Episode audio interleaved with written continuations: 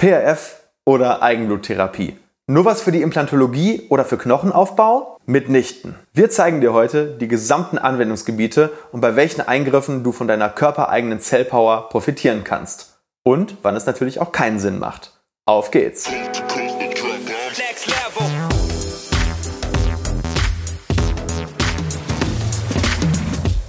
Hallo liebe Community, mein Name ist Dr. Stefan Helker und ich heiße euch herzlich willkommen bei der Audioversion unseres erfolgreichen YouTube-Formates Implatalk. Sollten dir die visuellen Einblendungen an der einen oder anderen Stelle fehlen, komm gerne nochmal auf unseren YouTube-Kanal und schau dir das passende Video an. Und jetzt viel Spaß mit dem Podcast. Hey und ganz herzlich willkommen zu einem neuen spannenden Video hier auf diesem Kanal bei Implatalk. Und wir haben ja schon mal über das Thema PRF geredet. Und PRF also im Prinzip Platelet-Rich Fibrin. Ähm, ja, wenn du wissen willst, was das detailliert überhaupt ist, dann schau dir bitte einmal zunächst unser Video an, welches ich dir oben hier im i verlinke, weil da erklären wir, was PRF überhaupt ist. Ich erkläre das gleich einmal kurz in 30 Sekunden, aber im Detail geht es im Prinzip da in diesem Video in die Tiefe. Ähm, aber heute soll es vor allem darum gehen, wann kann denn PRF überhaupt angewendet werden und wie sinnvoll oder wenig sinnvoll ist PRF bei welcher Behandlung wirklich? Und welche Vorteile kannst du als Patient bei der jeweiligen Behandlung davon erwarten? Also legen wir mal direkt los. Halt, stopp! Du glaubst doch nicht, dass du so einfach davon kommst, oder? Hast du schon den Like-Button gedrückt? Nein? Wusste ich's doch. Wir machen einen Deal, okay? Ich gebe in diesem Video wie immer alles. 100% meines Wissens. Und du sorgst als Gegenleistung dafür, dass der kleine Button unter dem Video schwarz bzw. blau wird. Alles klar? Okay, dann kann es ja losgehen.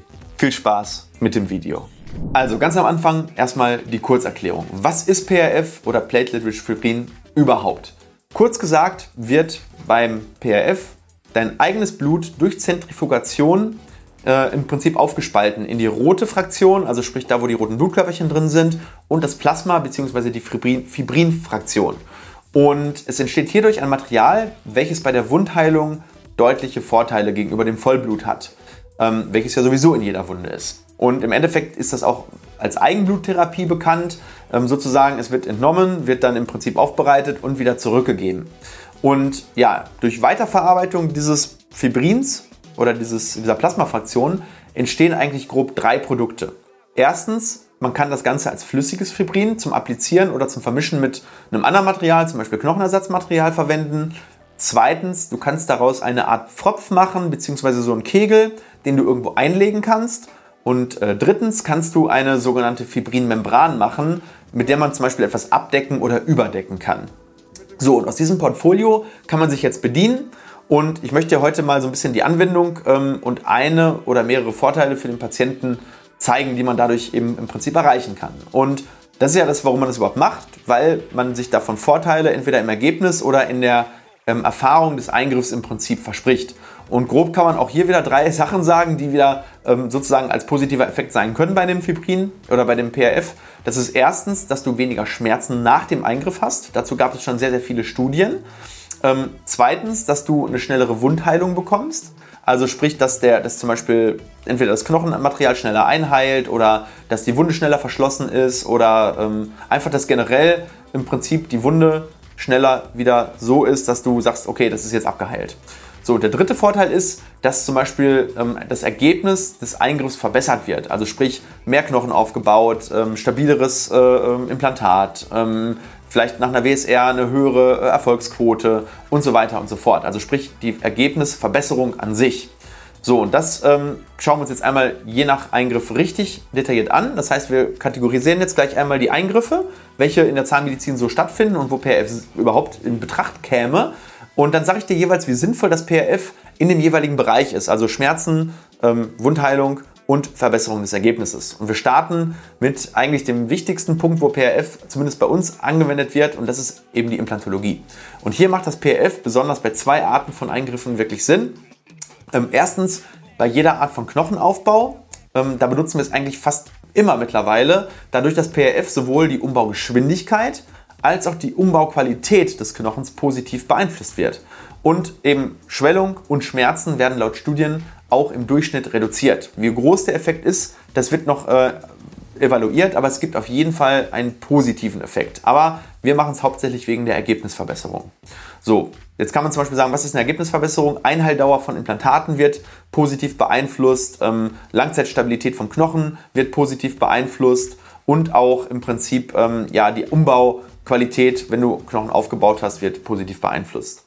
Ähm, so, wir warten trotzdem immer noch gleich lange, bis wir freilegen bei, nach der Implantologie. Also sprich, auch wenn die Umbauvorgänge beschleunigt werden, ähm, da warten wir lieber noch Langzeitstudien ab. Ähm, wir warten aber trotzdem, wenn jetzt vier Monate ohne PRF gewartet würde, würden wir auch mit PRF noch vier Monate warten, bis wir irgendwann belastbare Langzeitstudien haben, das PRF sozusagen das Ganze um einen Monat beschleunigt. Dann könnte man auch theoretisch die Einheitszeit verkürzen.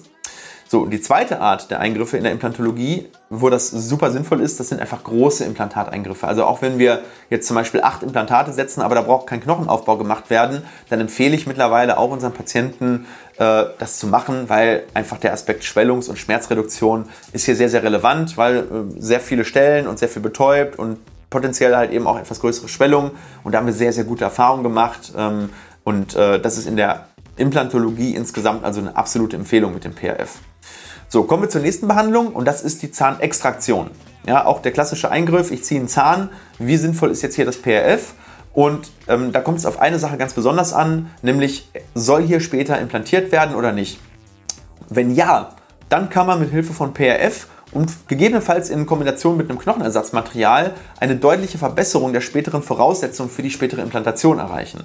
Und das nennt sich dann auch Socket Preservation. Dazu werden wir sicherlich auch nochmal ein eigenes Video machen, wie so eine Socket Preservation genau funktioniert. Aber im Groben und Ganzen ähm, wird sozusagen dann das Knochenersatzmaterial mit dem PRF vermengt und dann in die Extraktionsalveole reingegeben. Und dann wird oben drüber vernäht. Und ähm, dadurch steigt zwar die Wartezeit zum Implantieren auf vier bis fünf Monate, Dafür ist die Qualität, wenn man dann aber implantiert, des Knochens deutlich verbessert. Das machen wir also gerade dann, wenn zum Beispiel ähm, nach Extraktion ähm, außen der Knochen teilweise fehlt. Dann versuchen wir natürlich durch das Knochenersatzmaterial trotzdem eine gute Durchbauung der Alveole zu ähm, zu bekommen. Das ist auch so ein bisschen Volumenerhalt, weil ansonsten das Weichgewebe sofort in, diese, ähm, in diesen äußeren Defekt reinwächst und dann eben kein Knochen da wachsen kann. Also es ist dann eine Kombination aus ähm, Volumen ähm, freihalten und dem PRF als Reiz dazu, dass der Körper da wieder Knochen bildet. Ähm, man kann aber wenn das zum Beispiel nicht der Fall ist und man hat eine schöne ähm, runde Alveole und das würde wahrscheinlich irgendwie auch so einigermaßen ausheilen, dann kann man mit PRF alleine, also ohne Knochenersatzmaterial, ähm, auch schon einen positiven Effekt bekommen und das Ganze erstens beschleunigen und zweitens dem Körper das Signal geben, hey, ähm, schick mir da mal die Knochenzellen rein und äh, dann bauen wir dann den Knochen besser um. Also so kann dann eben ein bisschen schneller implantiert werden, so nach 10 bis 12 Wochen. Und das ist automatisch natürlich ein super positiver Effekt. Auch die Aspekte 1 und 2 gehen so ein Stückchen weit her. Schmerzreduktion, ja, davon kann man ausgehen. Ähm, Schwellung, hm, naja, also nach einer normalen Extraktion ähm, hält sich die Schwellung eh meistens in Grenzen. Also Fazit, ähm, wenn implantiert werden soll, ist PRF sinnvoll, aber es ist nicht ein Muss. Ähm, es ist für den gewonnenen Effekt mit ja, 180 bis 200 Euro. Wenn du wirklich dann so ansonsten Knochen aufbauen müsstest, deutlich mehr, dann lohnt es sich. Wenn es allerdings eine ganz einfache Extraktion ist und ähm, später soll zum Beispiel nicht implantiert werden, dann ähm, ist PRF ja eben mit den Kosten von 200 Euro sicherlich zu teuer für den leicht positiven Effekt, den man dadurch erreicht. So, dann nächste Kategorie. Weisheitszahn-OP. Und das ist, glaube ich, sehr, sehr spannend, weil PRF kommt bei Weisheitszähnen bisher nur relativ selten zum Einsatz. Und hier kommt es halt einfach wirklich drauf an, wie wichtig ist dir denn das Thema Schwellung und Schmerzen? Weil hier hat das PRF eben einen deutlich positiven Effekt. Und diese zwei Aspekte wurden in Studien auch nachgewiesen, dass ähm, sowohl weniger Knochenentzündungen, also ein äh, Prinzip nach Zahnziehen und äh, Weisheitszahnentfernung gibt es eine gewisse Rate an Knochenentzündungen nach Weisheitszahn-OPs, vor allem bei Rauchern. Und wenn dann das PRF genutzt wird, kann man diese Rate deutlich senken. Und ähm, hier kann durch das PRF schon wirklich eine gute Risikoverminderung erreicht werden. Also das Fazit ist im Endeffekt, wenn du es bei der Weisheitszahn-OP benutzen möchtest, um Schwellung und Schmerzen zu reduzieren und Risiko ähm, einer äh, postoperativen ähm, Wundheilungsstörung, äh, dann empfehle ich dir das PRF auf jeden Fall. Problem, Kasse zahlt es leider nicht. Das heißt, wenn du das haben willst, ist es immer leider eine Privatleistung. So, dann nächste Behandlung, WSR oder Wurzelspitzenresektion. Und hier ist es so, muss man sagen, also es wird ja im Endeffekt ein Loch in den Knochen gemacht und dann soll der Körper dieses wieder zuwachsen lassen. Also es wird die Wurzelspitze gekappt, dann ist natürlich ein Loch im, im Knochen drin und ja, jetzt kann man das entweder von alleine zuwachsen lassen oder man macht zum Beispiel einen Kollagenkegel rein, ähm, nachdem die Entzündung entfernt wurde. Also es wird ja immer nicht nur gekappt, sondern meistens gibt es ja auch eine Entzündung an der Wurzelspitze, sonst würde man die WSR nicht machen. Und hier gibt es bisher echt wenige Studien nur. Ähm, ich bin aber fest davon überzeugt, dass PRF hier wirklich einige seiner Vorteile sehr, sehr gut ausspielen kann. Denn wenn eine wirklich saubere Kappung der Wurzelspitze erfolgt ist und der Zahn dann auch ja, an der Wurzelspitze schön auskuritiert ist und da kein Entzündungsgewebe mehr ist, dann kann ich entweder mit Knochenersatzmaterial vermischt, vermischt oder nur mit dem Fropf plus der Schutzmembran, also der Fibrinmembran, ähm, dann sollte ich eigentlich hier eine sehr, sehr gute ähm, ja, eine sehr gute Prognoseverbesserung bekommen, weil einfach eine bessere Wundheilung stattfindet und wahrscheinlich die Durchknöcherung des Lochs vorhersagbarer stattfindet. Und klar, Schwellung und Schmerzen werden auch hier wieder ähm, deutlich positiv beeinflusst. Also von meiner Seite aus glaube ich, dass wir in Zukunft PRF auch bei Wurzelspitzenresektionen deutlich häufiger verwenden werden.